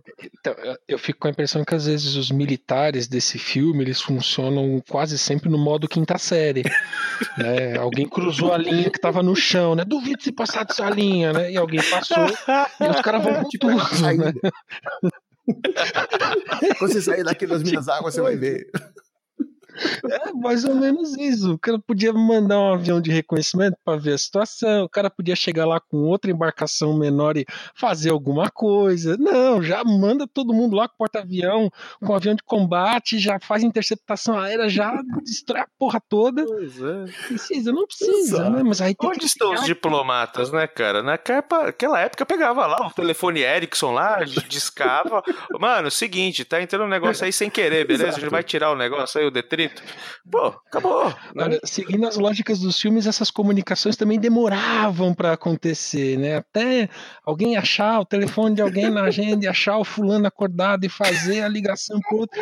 Rapaz do céu, não. Por que, que os militares sempre estão dormindo nos filmes? Vocês já repararam isso? Eles estão sempre dormindo, vocês têm que acordar eles. Você vê um pouquinho dessas comunicações, dessa, dessas, dessas tentativas de tentar achar o fulano na linha e tal eu lembro vagamente disso naquele Caçado Outubro Vermelho, que eles tinham que ficar ligando de um lado para o outro, Estados Unidos e União Soviética, e davam, uma, davam uns perdidos desse, de olha, só consigo ligar para lá em tal horário, porque só nesse horário eu vou achar o fulano no lugar dele, ou só vou conseguir contatar o ciclano em tal horário.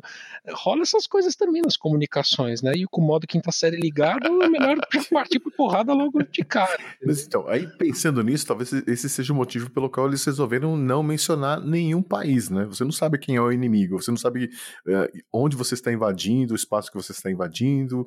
É, o avião mesmo que eles usam, que eles identificam como sendo o avião do, do exército inimigo, ele é fictício, né? Não existe um MiG-28.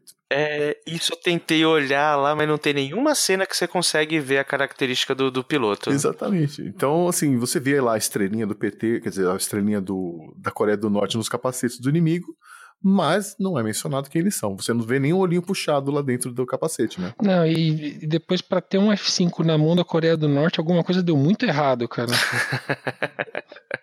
alguma coisa deu muito errado, né? Para eles terem um monte de, de MiGs efetivamente, ou de Sukhoi, né? Que são coisas que vêm da Rússia, legal, né? Ok, são tudo brother, vizinho de cerca, ok, né? Mas para ter F5, hum, algo deu errado.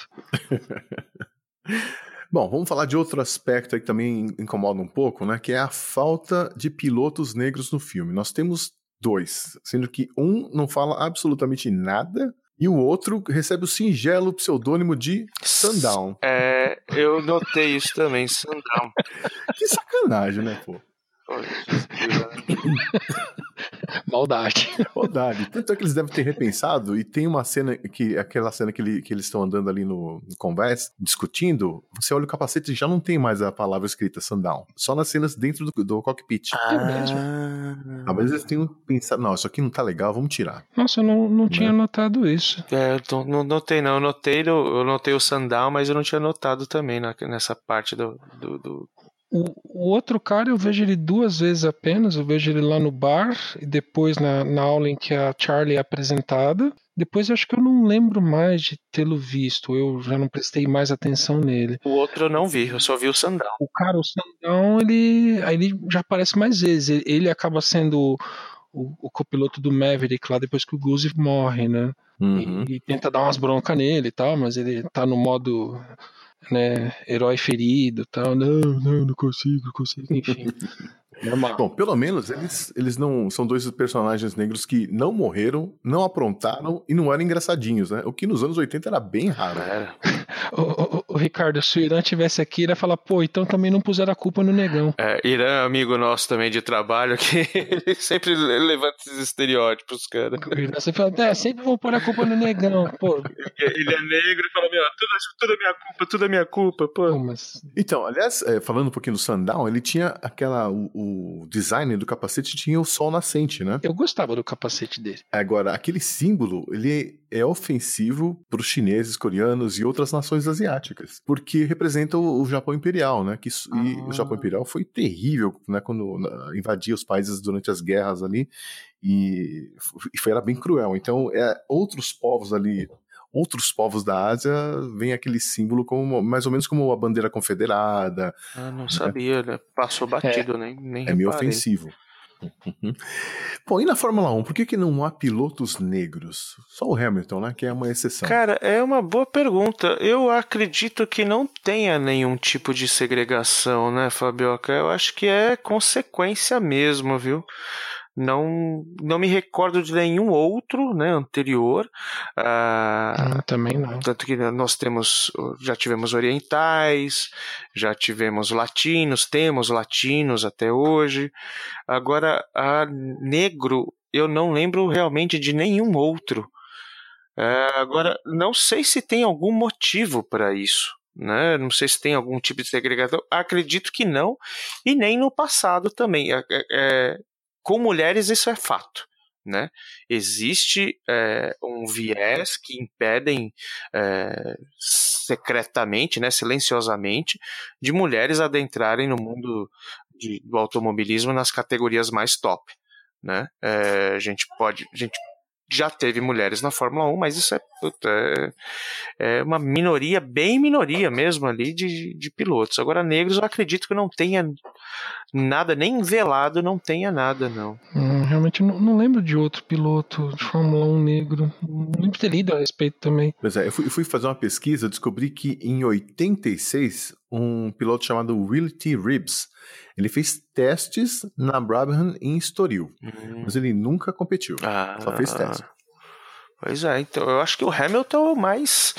E olha só o que o cara fez, né? Sim, Campeão quatro vezes, né? Baita piloto, né? Bom, por falar em capacete, né? Que a gente estava mencionando agora há pouco, é, assim como nos filmes, né? Nas corridas o capacete também tem um design que acaba virando uma assinatura do piloto, né? Qual que é o capacete de piloto favorito de vocês? Puxa, de piloto? Você tem um aí na cabeça, Fabioca? Não, eu tô sem capacete, cara.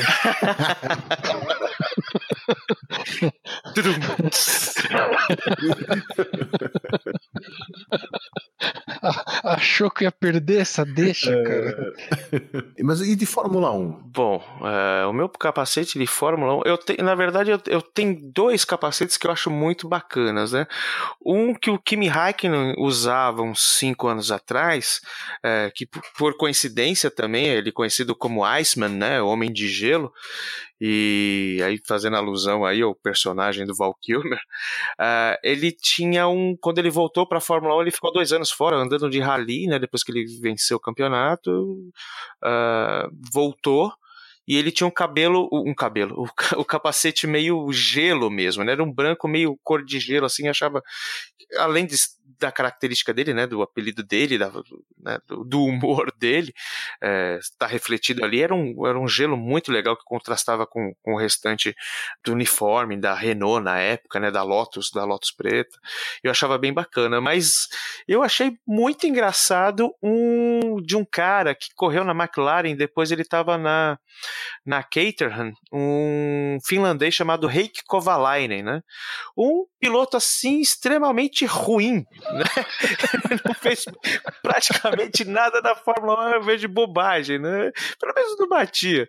E o, aqueles Angry Birds são finlandeses, né? Então, e resolveram uh, patrocinar o Heikki Kovalainen e tal e o capacete dele era um, como se fosse um, um, um Angry Bird vermelho. E aí era escrito Reiki do lado tal. Eu falei, nossa, que, que bacana, que legal, né? tal. E tem uma historinha curtinha, vou tentar falar rapidamente. Eu tava chegando no trabalho, tá passando um cara de moto, com um capacete igual do Reiki Kovalainen. Eu falei, nossa senhora, que legal, o cara, né? Enfim, fui pro trabalho tal. Quando eu chego no trabalho, era um, um, um técnico novo lá que ia entrar na minha, na minha área tal. Eu falei, poxa, você que passou agora há pouco tal. Eu falei, não, como é que você sabe? Por causa, por causa do seu capacete, você gosta de Fórmula 1? Ah, não, eu gosto dos Angry Birds tal. Falando, mas esse capacete é do piloto? Tal. Não, não tô sabendo. Falei, puta, você não merece esse capacete, dá pra mim, né? e aí a gente começou a brincar, né. Eu expliquei pra ele. Ah, legal, comprei no Paraguai. Mês que vem eu vou, trago um pra você. E ele trouxe. Que é o capacete que eu uso hoje, é o capacete do Rei Kovalainen no kart. Então. É, bom, para mim, eu sou fã daquele modelo clássico lá do Nelson Piquet, aquele branco com detalhes vermelhos, com aquela gota, né, na lateral. Eu acho aquele capacete muito bonito. E visto na TV, você reconhece na hora que é o Piquet, né? De longe. É, aquele, aquele, essa gota era simbolizando a aerodinâmica. Então ele, ele é um símbolo da aerodinâmica perfeita. Por isso que ele tem aquele tem esse formato. É, nossa, é lindo aquele capacete. E tinha uma parada também com um desenho que fazia lembrar uma bola de tênis, porque o pai dele queria que ele fosse tenista e ele começou a jogar, mas ele viu que o negócio dele era acelerar e queimar gasolina. E aí ele, a contragosto do pai, começou a fazer carreira no automobilismo, mas ele deixou um pouco do, do tênis no capacete dele. Presta atenção no, no layout. Aliás, vocês podiam fazer um programa aí sobre Nelson Piquet, porque o cara tem histórias, hein? É verdade. Inclusive, quando ele foi correr nos Estados Unidos, o pai não sabia, ele se inscreveu com, como Nelson Piquet, né? Pro pai não saber que era o Piquet. E acabou ganhando a corrida lá, enfim. Foi, o velho falou: Meu, vai. É... Bom, mas é isso aí. Bom, resumindo, né? Top Gun tem vários furos, vários erros técnicos, a história meio que montada, meio que Frankenstein, mas assim, é um filme que vale a pena, né? A gente pode então para os segmentos específicos agora. Primeiro segmento é o clássico. Replay, remake ou reboot. E é o seguinte, né? Replay, no caso da gente poder assistir o filme como ele foi feito originalmente. Remake, se você acha que o filme precisa ser atualizado porque ficou datado, porque os efeitos estão ruins, coisa e tal. E um reboot, se você acha que a história é tão boa que ela pode continuar sendo contada a partir do final do conflito ou nos dias de hoje. E aí, o que vocês acham? Replay, remake ou reboot? Cara, pra mim tem que ser replay. Replay. Pra mim a história não, não se sustenta pra um reboot e o remake vai desmontar a história toda. Deixa ele lá do jeitinho que ele tá. Ah, eu acho também. Eu acho que tem. Tirando a, a, essa a história que a gente tem com o filme e tudo tal, uh, independente disso, eu acho que seria re replay. Acho que ele foi feito de a mesma coisa de você mexer com De Volta para o Futuro. Cara, tá lá, deixa que tá bom, né? Acho que foi feito no momento certo, da forma certa para aquele momento. Eu acho que tá bacana, cara. Eu acho que ele, ele envelheceu bem, ele tem os seus defeitos e tem os seus acertos e ele mesmo assim ele consegue. Foi visto os números, né, que você citou no começo, Sim. Né, baita blockbuster. Deixa ele lá que, meu, tá perfeito, tá perfeito. Eu acho que não tem que retocar nada, não. Pois é, mas saibam que está sendo feito um reboot atualmente. Pois. Nesse reboot, que o, o, Tom Cruise e o Val Kilmer já, já meio que deram umas dicas que está sendo filmado já. O, nesse reboot, o Maverick era um instrutor, né? Que ele se tornou no final do filme, do primeiro filme. Ele continua sendo instrutor, só que agora ele está tendo que lidar com uma aluna com temperamento e personalidade muito parecidas com a que ele tinha quando ele era jovem. Olha aí, ah. provando do próprio veneno. Pois é. Então, assim, como já está sendo filmada essa continuação, ninguém deu detalhes, mas essa ideia está rolando né, por aí já faz um tempo, é bem provável que é isso que vai acontecer nesse reboot. Vão transformar em filme de propaganda do F-35 Lightning.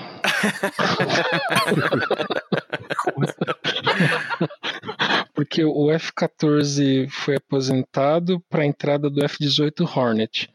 O F-18 Hornet já está na quinta série dele, na quinta é, interação dele, né? O FA-18E. Posso estar errado em algum detalhe aqui, mas é, enfim, gerações. Uh, aí o, o, próximo caça a substituir o FA-18E é o F-35 Lightning, que já custou muito mais dinheiro do que o planejado originalmente, que já teve um monte de problema, mas está entrando em operação agora, né? É, mas ele ainda custa caro, ainda tem lá uns problemas. Aí tô achando que vai virar filme de propaganda descassa. É interessante, né? Porque a tecnologia é, tá arrumando para o uso de aviões não tripulados, né? É, esse, esse já é a proposta, o, o draft do, do novo tipo de avião que as Forças Armadas norte-americanas querem encomendar já segue essa ideia de você ter opção do avião é, dirigida remotamente, né? Porque o F-35 ele tem três variantes, né? Para atender as três forças armadas. Então dá para decolar na vertical, decolar de porta-avião, dá para usar de bombardeiro e assim por diante. E essa nova proposta dá para usar ele como se fosse um drone. Mas aí vai ser um avião novo, tudo novo, custo novo e assim por diante. Ele não podia, não podia pegar um ventinho de, de frente, assim, né? Já... É, tinha esses detalhes. Detalhes, detalhes, né? Mas, mas o F-14 é, dizem que foi um dos melhores caças já produzidos na história, né? Então. Foi, foi. Muito. Vale a pena ver o filme só pra isso. Muito polivalente. É, acho que é por isso que eu continuo vendo. Mas você não tá sozinho, não, viu? Eu, eu soube que tem gente que assiste todo ano. É. Vamos lá para outro segmento. Me chame de. Se você fosse um piloto de caça, qual seria o seu apelido? Ah, eu vou falar o meu que é mais óbvio, que seria Bunnyman mesmo, né? Eu coloco até na assinatura do RG, é quase isso, enfim. Agora, agora não dei tempo para você pensar, Fabioca. Se vira. Não, eu acho que seria Fabioca mesmo, porque não, Fabioca, Fabioca não é, não é, né? Com todo respeito, mas é nome de piloto, né? Pera lá. É. é, fala ali com o Fabioca ali que ele vai dar, né? Fabioca. Fabioca requisitando permissão pra pousar. Não, é não que dá, né? Vingador mascarado fica muito comprido pra pôr no capacete, entendeu? Opa. Depende do tamanho da cabeça. Né? Até que cabe, hein? É, sabe que o Fabioca ele, ele era tido no trabalho como um dos caras e isso é verdade mesmo? Agora eu vou falar. Falou de cabeça, eu vou falar. Ele é um dos caras muito. É da circunferência. Sempre que comprar boné tinha que pedir duplo XL. É porque ele tem um miolo muito avantajado dentro da casca craniana. Ele realmente é um cara a muito casca, puto, a entendeu? casca com efeito grande, só isso.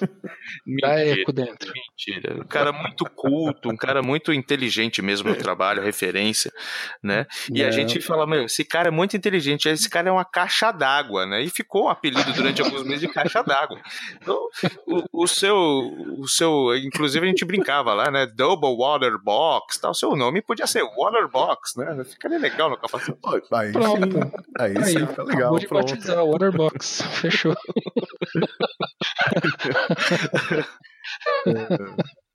Bom, O, o meu, o meu seria Zen. Zen. Zen, é. O Legal. pessoal fala que eu sou tão calmo em todas as situações, então acho que se eu, eu- eu poderia até dar um bom copiloto, assim, sabe? Já que eu não gosto de dirigir.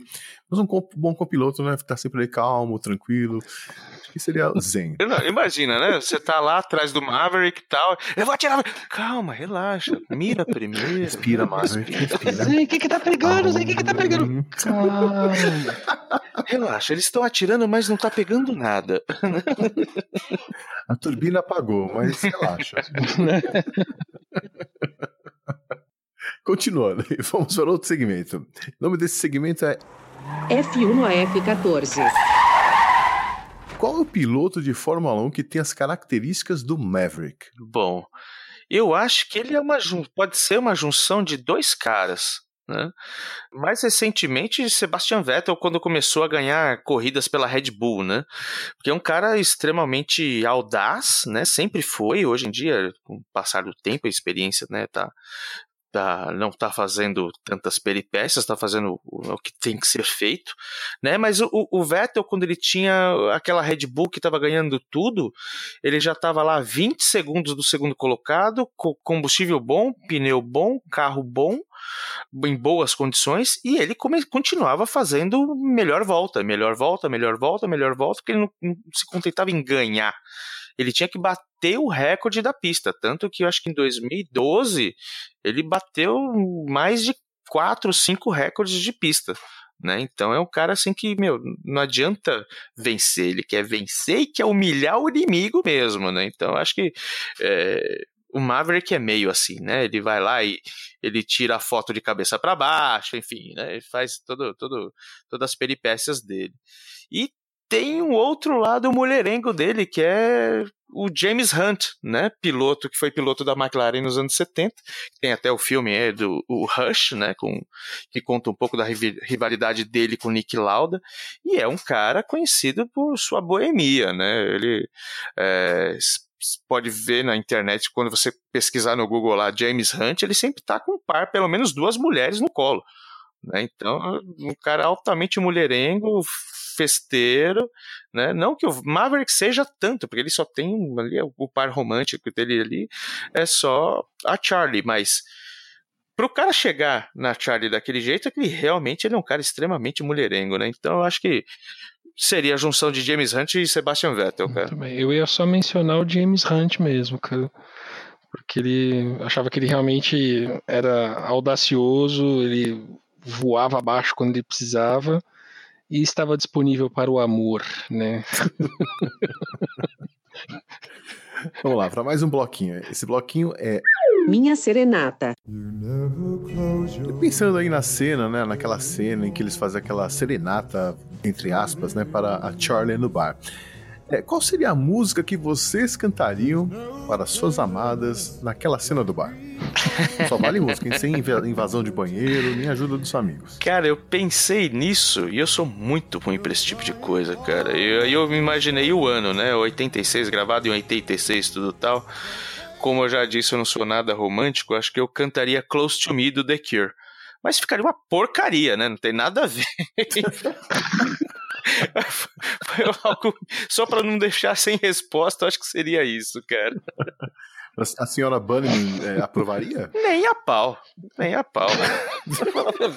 Moleque, você tá louco? O que, que você quer? Quer me levar, Poder pagar quer me levar pra algum né? porão? O que, que é? Cara, eu tô tentando lembrar o nome da música. Mas é uma música bastante específica do Beto Guedes. Mas eu tô tentando lembrar o nome da música. A música tá tocando aqui na cabeça, mas eu não lembro o nome da música. Isso é horrível. É aquela da janela. Quando te vi. Quando te vi. Quando te vi. Pronto. Olha é isso. isso. É Lois isso. Cone. Não, pra mim, eu pensei, eu acho que eu cantaria Let's Stay Together do All Green. Oh, É, isso é, é é, uma coisa, hein? ó, Do garbo. Enfim. É, finalmente, né? Por que, que alguém deveria assistir Top Gun hoje em dia? Eu acho que pela importância do filme, cara. Eu acho que, como você disse, o Tom Cruise não, não era aquele cara ainda, né? Nos filmes anteriores, aquele cara conhecido. Ali, não só pelo Tom Cruise, que tem o seu peso hoje, né? Mas eu acho que faz parte da cultura oitentista.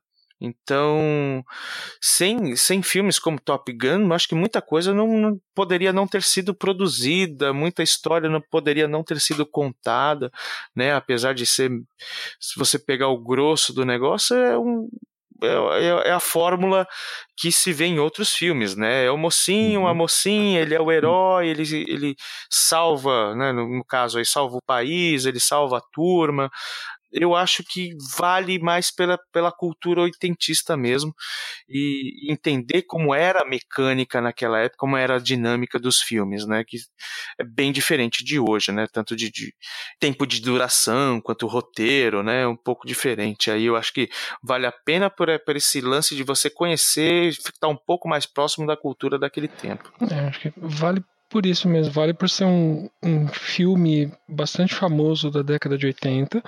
Continua sendo um filme legal de, de ação, né? ele, ele é empolgante.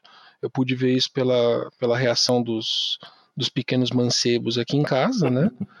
que apesar de ser um filme antigão, cheio de coisas que eles notadamente reconhecem como antigas, né? Uhum. É, é legal esses critérios, né? Por exemplo, eles percebem que não tem tanto computador nos lugares assim. Sim. Quase todo filme tem computadores espalhados de tudo quanto é canto, né? Uhum. E eles veem que não tem, eles já sacam que é um filme que já não é muito novo, né?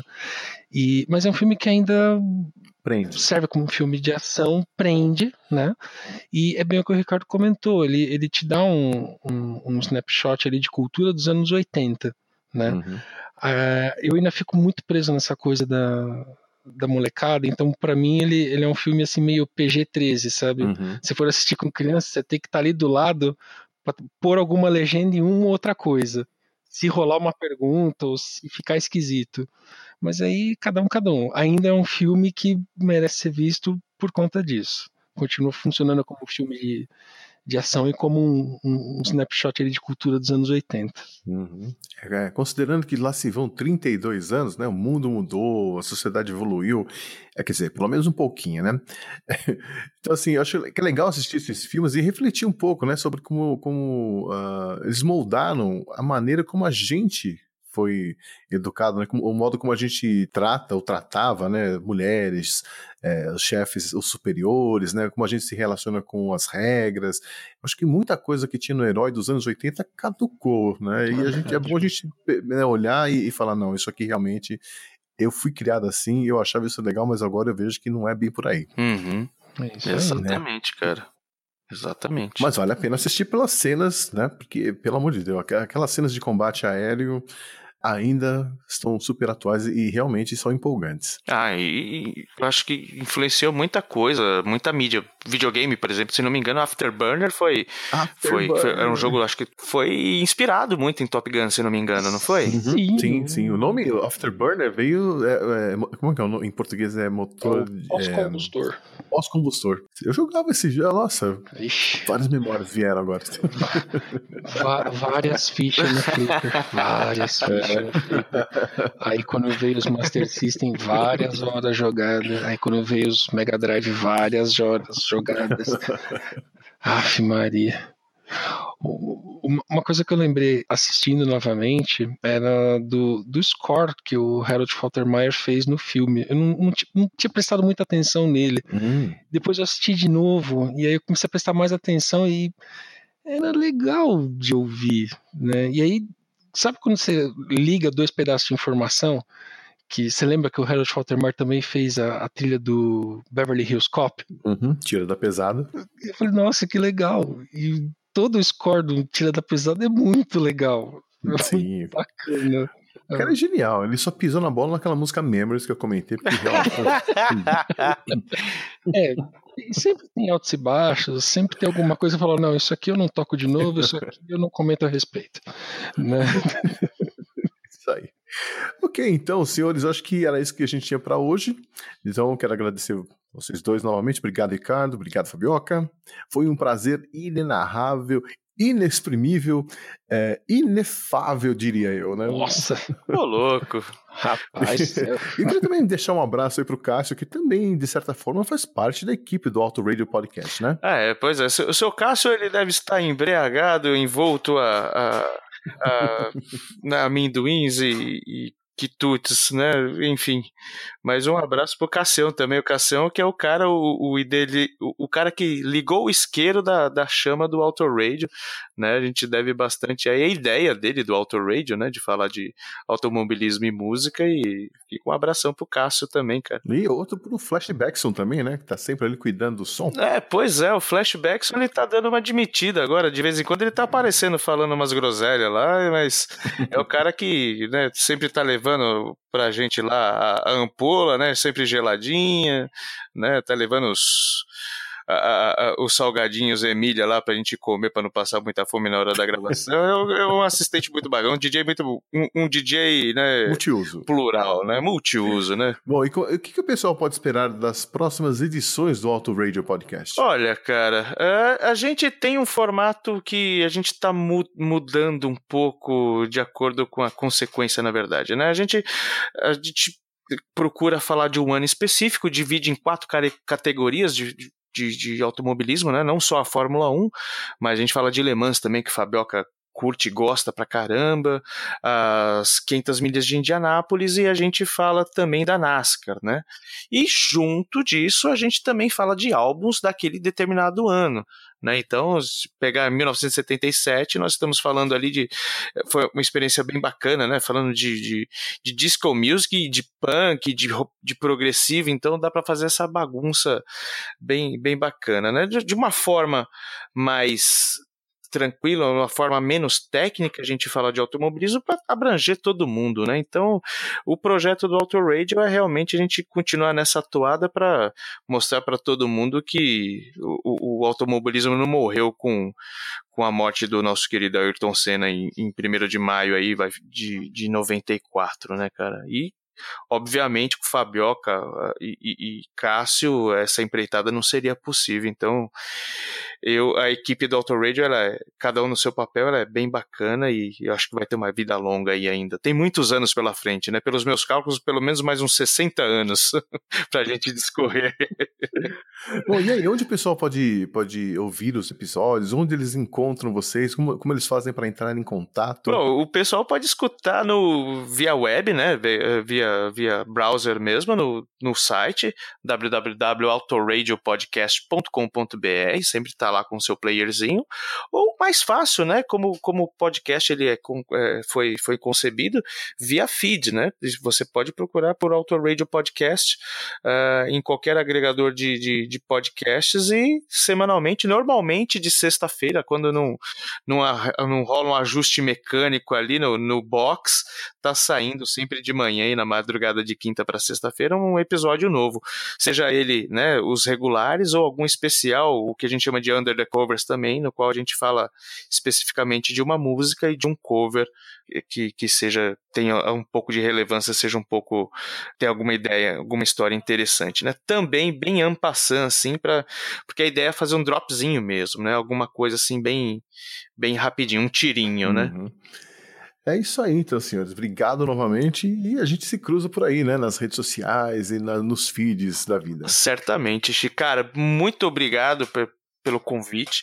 É um prazer imenso estar aqui. A gente te admira muito o trabalho Oh, que você obrigado. fez com todo o seu esmero, com toda a parte técnica que, cara, você é um, um exímio editor, um exímio ah, um cara que consegue passar a sua mensagem de uma forma assim tão tranquila e tão tão clara, né? Sem, sem parecer. Você transmite o seu conhecimento de uma forma tão tranquila que é. é zen. São, é zen, zen. né? Esse foi o papo sobre o filme Top Gun. E se você ouvinte quiser compartilhar sua opinião, dar um feedback ou um de back, né, como eles dizem lá no Auto Radio Podcast, mande a sua cartinha para Caixa Postal 35... Não, brincadeira. Mande uma mensagem para mim lá no Twitter ou Facebook ou ainda pelo e-mail, programa 80watts@gmail.com. Mês que vem eu volto com mais um filme dos anos 80 para a gente analisar e discutir com outros ilustres convidados, ok? Eu sou o Xi, obrigado por acompanhar o Cine Clube 80 e até a próxima.